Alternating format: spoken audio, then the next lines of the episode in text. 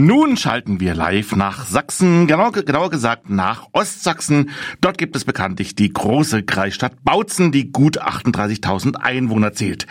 Seit August 2022 ist hier der CDUler Carsten Vogt Oberbürgermeister.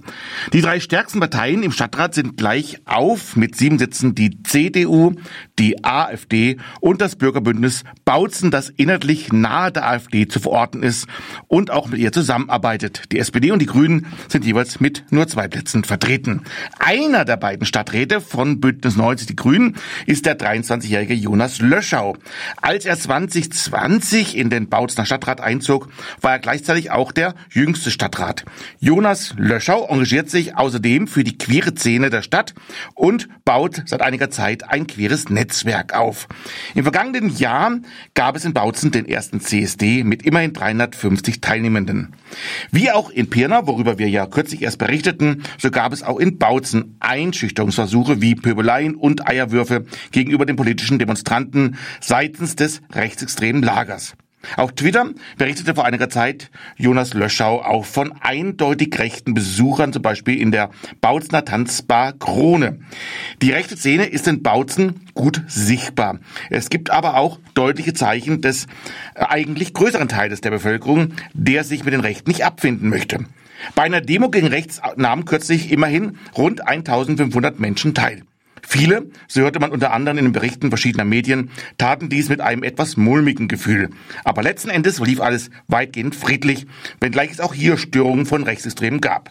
Wie nun ist die Lage in Bautzen? Das wollen wir nun nachfragen bei Jonas Löschau vom Bündnis 90 Die Grünen. Und daher herzlich willkommen bei der Schwulenwelle aus Freiburg, Jonas Löschau.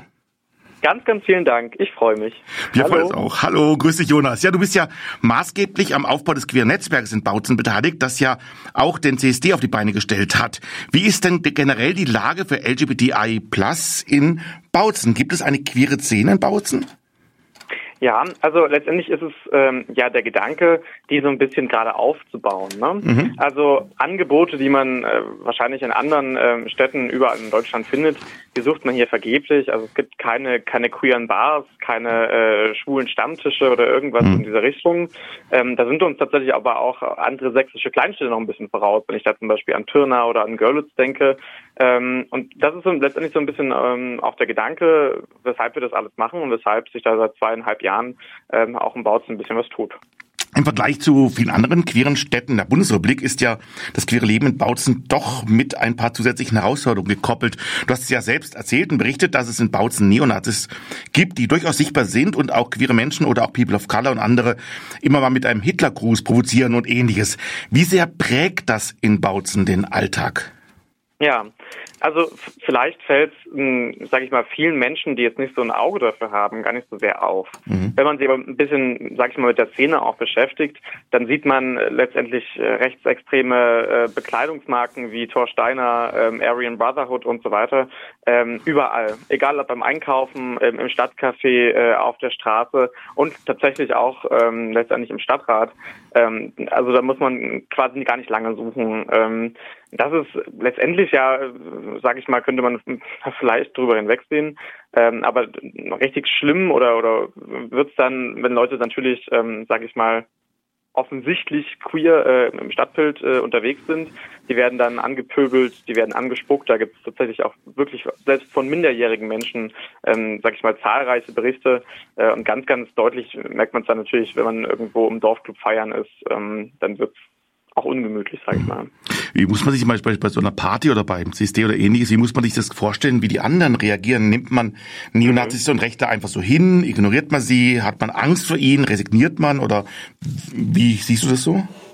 Ja, also ich wahrscheinlich würde ich schätzen, an so einem Partyabend ähm, gibt es vielleicht 10, 20 Prozent äh, in, in, der, in, einem Club oder in der, in der Halle, die mit den Leuten sympathisieren. Äh, und dann gibt es einen ganz, ganz großen Teil, der das vielleicht gar nicht so wahrnimmt. Ne? Also mhm. wenn man jetzt vielleicht nicht ähm, eine oder, zu einem der Gruppen gehört, die ähm, Angst davor haben müssen, dass man, ähm, sage ich mal, von Rechtsextremen angepöbelt oder angegriffen wird, mhm. dann ähm, beschäftigt man sich vielleicht auch gar nicht ganz so doll damit und äh, bekommt das gar nicht mit. Ähm, und der andere Teil hat vielleicht auch einfach resigniert, das, das ist schon wahr. Ähm, aber ich glaube zumindest, dass sich ähm, da aktuell ein bisschen was tut. Das zumindest habe ich das Gefühl aus meinem Umfeld, da auch mehr Menschen, die die vorher mit den mit diesen ganzen Begriffen nichts anfangen konnten äh, und vielleicht auch gar nicht richtig wussten, wie, wie jemand quasi aus der rechten Szene eigentlich so aussieht und wie er sich kleidet und dass er das eigentlich ähm, sage ich mal, auch gar nicht, gar nicht versteckt, sondern noch äh, stolz präsentiert, ähm, die kriegen das mit und die, die lernen auch dazu. Also ich habe das Gefühl, da tut sich gerade ein bisschen was in Richtung Sensibilisierung. Mhm. Ja, du stammst ja eigentlich, glaube ich, aus Bautzen, warst aber lange Zeit auch in Dresden, bist aber dann sehr bewusst wieder zurück nach Bautzen gekommen und sitzt da jetzt sogar im Stadtrat, bist also engagierst dich für die Stadt. Was hat dich denn bewogen, als queerer Mensch zurück nach Bautzen zu kommen? Hat man sich das vorher überlegt oder liebt man die Stadt einfach so sehr, dass man sagt, ich gehe jetzt auf jeden Fall wieder zurück? Oder was war da für deine Gedanken? Ja, also bei mir hat es vor allem damit zu tun, dass ich mich halt dann schon politisch engagiert habe. Mhm. Also auch als ich in Dresden studiert habe, habe ich quasi ähm, schon im Stadtrat in, in Bautzen ähm, quasi mitgearbeitet, auch im Kreistag. Ähm, und für mich war es tatsächlich irgendwie der Fokus, hierher zurückzukommen, um, um weiterhin Politik zu machen, mich zu engagieren. Mhm. Ähm, das ist aber, sage ich mal, das trifft aber auf, auf den größten Teil der Menschen nicht zu. Die, die viele, ganz, ganz viele junge Leute, die quasi hier einen Schulabschluss machen, ähm, sind dann froh, dass sie quasi auf die Welt losgelassen werden, dass sie raus können, weg können. Ähm, mhm. Und dann kommt bei einigen zumindest vielleicht dann später nochmal der Impuls, irgendwie zu sagen, okay, mit 35, 40, ähm, ich habe jetzt eine Familie oder ich will eine Familie gründen, ich komme hierher zurück. Ähm, aber natürlich, ne, also gerade mhm. ähm, für, für Leute, die zu diesem Spektrum gehören, die potenziell von, von Neonazis und auch von der AfD immer wieder angegriffen werden, ist jetzt die Region nicht unbedingt der attraktivste. Mhm. Ja. Von daher, also um das ja. vielleicht nochmal dazu zu sagen, ähm, kommen geht ganz, ganz häufig ähm, auch ein Pflichtgefühl damit einher, ne? dass man das Gefühl hat, man kann jetzt nicht auch noch weggehen, man kann mhm. die Region nicht auch noch verlassen, ähm, weil dann natürlich die Initiativen, die, die hier aktiv sind, potenziell auch noch wegbrechen. Ja, auf jeden Fall, der Gedanke ist richtig, ja. Und ähm, gehen wir, kommen wir mal zum queeren Netzwerk Bautzen, das du ja mit initiiert mhm. hast. Was ist dann so die Idee da und was ist das queere Netzwerk Bautzen? Ja, ähm, letztendlich äh, ist es vor allem eine Gruppe von queeren Jugendlichen. Ich sag mal, Altersspanne ist aktuell so 14, 15 bis ähm, 23.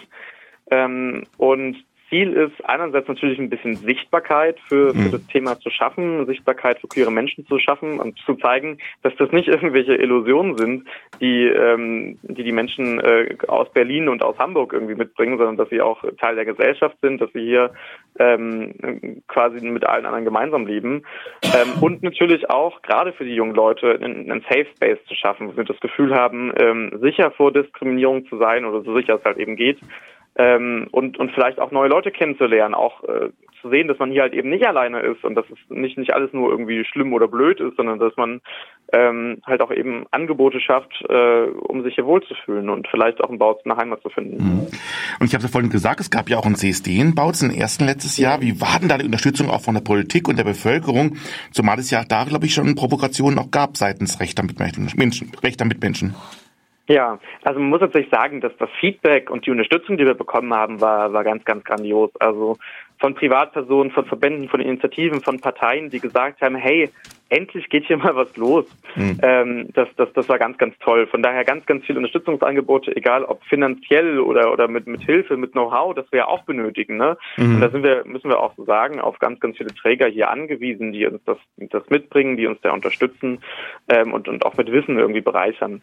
Ähm, von daher ganz, ganz toll. Unser Oberbürgermeister zum Beispiel hat auch ähm, quasi ein Grußwort für den CSD vorbereitet. Mhm. Das, das hat uns äh, auch gefallen und es war, war auch toll, dass er da quasi auch in der CDU, die hier durchaus ja schwierig ist und sage ich mal mit dem Thema nicht viel anfangen kann, ähm, da, da direkt bereit war, ein Zeichen zu setzen und ähm, da quasi mit beizutragen.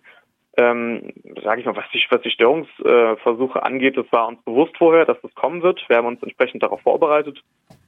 Ähm, und letztendlich muss man sagen, wir waren zum Glück so gut vorbereitet und hatten auch die ganzen ähm, Unterstützungen und die ganzen Träger mit an der Hand, um gewappnet zu sein dagegen und äh, haben letztendlich auch das geschafft, dass an dem Tag selbst nichts passiert. Mhm. Wird es denn auch 2024 wieder ein CSD in Bautzen geben? Ja, auf alle Fälle. Mhm. Wir sind gerade quasi dabei, ähm, einen Termin zu finden und die erste Vorbereitung zu treffen. Es wird tatsächlich auch diesmal ein bisschen breiter aufgebaut, weil wir auch einfach gemerkt haben, dass, dass das queere Netzwerk mit den vor allem jungen Leuten äh, nicht in der Lage ist, so eine große Verantwortung auf den, auf den Schultern zu tragen. Deshalb äh, haben wir aber auch ganz, ganz viel Unterstützungsangebot und, und ganz, ganz viele willige Helferinnen ähm, quasi gefunden, die gesagt haben, sie wollen diesmal auch unterstützen als Privatperson oder eben als Verein oder als Partei. Ähm, das hilft auf alle Fälle. Genau. Es gibt ja auch andere CSDs in anderen kleineren äh, Städten in Sachsen, also nicht nur in Dresden, wie zum Beispiel in Pirna. Und stützt man sich so generell so gegenseitig die CSDs? Geht man da gegenseitig hin? Hilft man sich gegenseitig?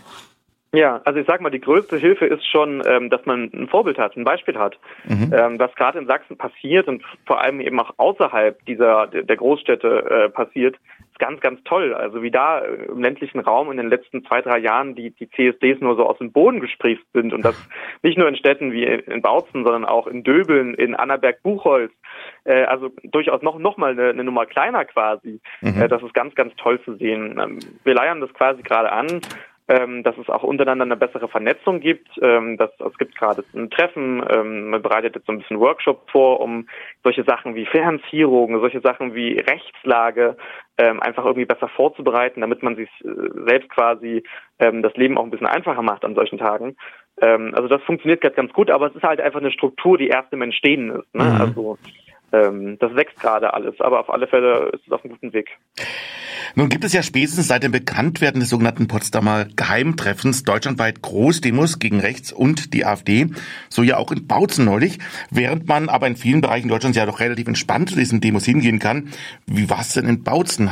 War das auch relativ entspannt oder war das ein komisches Gefühl, dahin zu gehen? Ja, also man muss sagen, ähm, erstmal ist, ist diese Demo und, und diese, diese ganze Versammlung erstmal ein ganz, ganz tolles Zeichen, sowohl quasi aus Bautzen heraus, ähm, und ich glaube, das ist ganz, ganz wichtig, dass wir solche Zeichen auch nach außen setzen, aber auch für die Bautznerinnen und Bautzner, die da, die da vor Ort waren. Mhm. Ähm, weil ganz oft, ich habe das ja schon so ein bisschen beschrieben, hängt man in so einem Pflichtgefühl fest. Man sieht oft nur die Sachen, die irgendwie schlecht sind, die negativ laufen ähm, und von daher sind solche Veranstaltungen wie, wie diese Demo ganz, ganz wichtig auch für die Engagierten vor Ort, um zu sehen, hey, ich bin nicht alleine, ich, mhm. strampel hier nicht irgendwie in den leeren Raum hinein äh, und, und, und kämpfe irgendwie diesen Kampf gegen, gegen Extremismus alleine, sondern es gibt ganz, ganz viele Menschen, die das sehen, was ich mache, die das unterstützen, die das gutheißen ähm, und dafür war dieser, war dieser Anlass auf alle Fälle eine ganz, ganz äh, eine tolle Sache. Ähm, und letztendlich ist auch, auch die Veranstaltung äh, gut abgelaufen. Es gab äh, zum Glück äh, gut Polizeischutz auch. Ähm, und es waren zum Glück, und das muss man auch sagen, so viele Menschen, ähm, dass quasi irgendwelche Angriffe oder sowas gar nicht denkbar sind. Ähm, mhm. Ne, also der beste Schutz, sage ich mal, gegen, gegen diese Angriffe von rechts ist, wenn tatsächlich mhm. möglichst viele Leute aufstehen und sich trauen und, und, und eine Gruppe bilden. Was es natürlich dann schon gegeben hat, ähm, im Nachhinein hat man dann quasi einen, auf einen Demozug ähm, quasi zum Bahnhof organisiert für alle, die entweder in andere Stadtteile müssen äh, oder die halt quasi aus der Region auch angereist sind, um irgendwie zu unterstützen. Ähm, und in Seitenstraßen haben natürlich dann schon, sage ich mal, 40, 50 Menschen gewartet, die äh, irgendwie stunk machen wollten, die provozieren wollten, äh, die vielleicht auch eine kleine Ausschreitung anfangen wollten. Aber letztendlich ist auch das alles friedlich geblieben. Hast du generell das Gefühl, Demos könnte jetzt noch bewirken? Es gibt jetzt mal die Landtagswahlen und dann mhm. irgendwann auch die Bundestagswahl. Tut, tut sich da was oder bist du da skeptisch? Ja, also ich meine, erste Effekte äh, sage ich mal, sieht man ja potenziell schon, wenn man denn den Umfragen mhm. traut. Ich bin nicht ganz sicher, ob das nachhaltig ist, weil ich nicht unbedingt weiß, ob man die Menschen, die jetzt quasi trotz dieser ganzen äh, Sachen, die ja schon teilweise lange auch über die AfD bekannt sind, ähm, davon zurückschrecken, die Partei zu wählen. Ich glaube aber, was man ganz, ganz äh, doll mit dieser Demo erreicht ist, die Menschen in der, sage ich mal, eher unpolitisierten Mitte der Gesellschaft ein bisschen aufzurütteln und denen zu zeigen, hey Leute, es geht hier wirklich um was.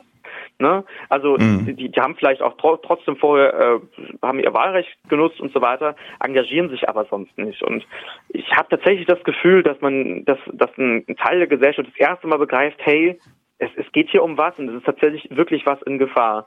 Und ähm, daraus dann auch irgendwie nachhaltiges Engagement ähm, zu organisieren und zu generieren. Das wird irgendwie die Aufgabe dieser Proteste sein, damit es nicht halt eben nur ein Zeichen ist, jetzt sage ich mal auch vor den Landtagswahlen, sondern damit ähm, sich auch nachhaltig da irgendwie eine, eine wirksame, ein wirksames Engagement ähm, für die Demokratie und, und für Vielfalt, für Toleranz und gegen Rechts organisiert. Mhm. Jetzt haben wir leider nur noch zwei Minuten. Ganz kurz trotzdem die Frage noch. Ähm, mit, äh, es gibt ja die Forderung, die AfD zu verbieten. Siehst du das mhm. sinnvoll oder siehst du, bist du da skeptisch und sagt, es bringt gar nichts, die ist dann eine Opferrolle oder ähnliches dann in der ja, ich meine, die Opferrolle bedient die AfD schon seit Beginn an. Mhm. Ähm, das funktioniert auch ganz gut. Ähm, natürlich äh, besteht die Gefahr, dass Menschen sich weiter radikalisieren. Allerdings muss man sich fragen, wohin denn noch? Ne? Also was muss denn noch passieren? Wohin sollen sie sich denn noch radikalisieren, äh, wenn wir schon bei diesen Themen, bei diesen Gesprächen angekommen sind? Mhm. Ähm, ich glaube, mit so einem Verbot könnte man ähm, zumindest erstmal Zeit gewinnen. Man äh, zerschlägt erstmal diese Strukturen, die da gewachsen sind. Man, man, man dreht ja quasi dann auch die Finanzierung mehr oder weniger ab ähm, und, und, und gewinnt quasi Zeit, ähm, vor diesen, diesen, diesen Sachen, die jetzt auf uns zukommen. Ne? Und man mhm. muss wirklich sagen, die, die AfD sitzt, äh, sitzt im Landtag, die AfD sitzt hier vor allem auch äh, in, den, in den lokalen Gremien. Ähm, und was auf alle Fälle in den kommenden Jahren auf uns zukommen wird, sind Angriffe auf die soziale Infrastruktur der, der Städte, ähm, der mhm. Gemeinden und unserer Gesellschaft. Und vielleicht kann man das zumindest vorerst un erstmal unterbinden. Mhm. So, sind wir leider am Ende unseres Gesprächs, wo ich noch weiterreden könnte mit dir. Ähm, vielleicht ganz kurz noch, wie kann man sich über dich informieren und über deine Arbeit und über das queere Netzwerk? Ja, ähm, also über meine Arbeit ähm, gerne über Instagram, über Twitter. Äh, ich freue mich auch über über Mails, über Nachrichten, ähm, gerne darüber. Und beim Queer Netzwerk ist es genauso. Ähm, das findet ihr gerne unter dem ähm, Instagram-Handle QueerNetz, ganz einfach, ähm, und können mit uns in Kontakt treten. Wir freuen uns. Mhm. Super, ja, vielen Dank, Jonas. Haben wir Punktlandung, haben es genau geschafft. ja, vielen Dank, dass du heute Abend Zeit hattest für uns und uns ein bisschen, Gerne. ein bisschen Einblick gegeben hast, auch mit deiner Arbeit und natürlich auch zu Bautzen und dieses queere Netzwerk. Wir wünschen natürlich ganz viel Erfolg weiterhin und hoffen, dass es alles fruchtet, was ihr da auf die Beine stellt. Und vielen Dank, dass du heute dabei warst. Ganz, ganz lieben Dank fürs Interesse und einen schönen Abend. Dir auch. Schönen Grüße nach Bautzen. Ja.